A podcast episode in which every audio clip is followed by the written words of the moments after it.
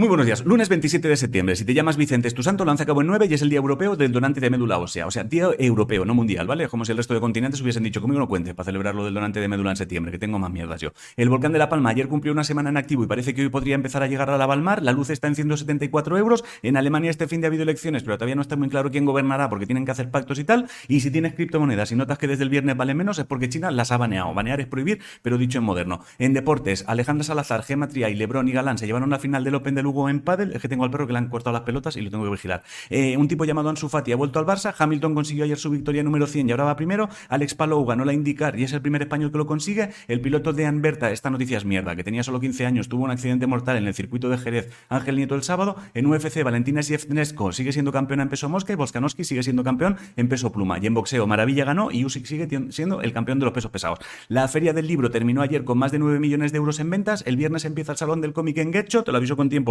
para que te organices, una peli llamada Blue Moon ganó la concha de oro en San Sebastián, hay tráiler nuevo de Stranger Things y otro de Sandman, el grupo BTS y Coldplay sacaron tema juntos ayer y el bajista y fundador del grupo Status Quo murió y el, fin de, y el saxofonista Pig Ellis tampoco está vivo ya.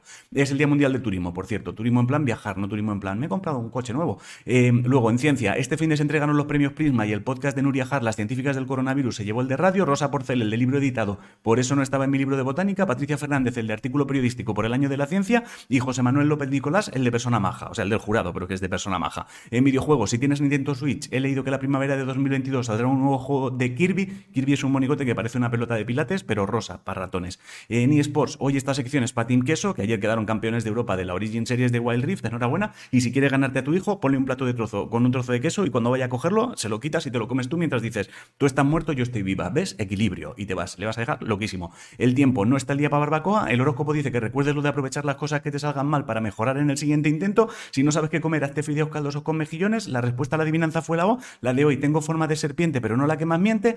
Y poco más. Bueno, si ello es tu cumple, pues felicidades. Ojalá yo haya sido el primero en felicitarte. Y hasta aquí el informativo. Os quiero muchísimo a hacer cosas. Os quiero, voy con el perrete. Es que le han castrado. Y entonces tengo que vigilarle los puntos para que no se le abran. Os quiero muchísimo.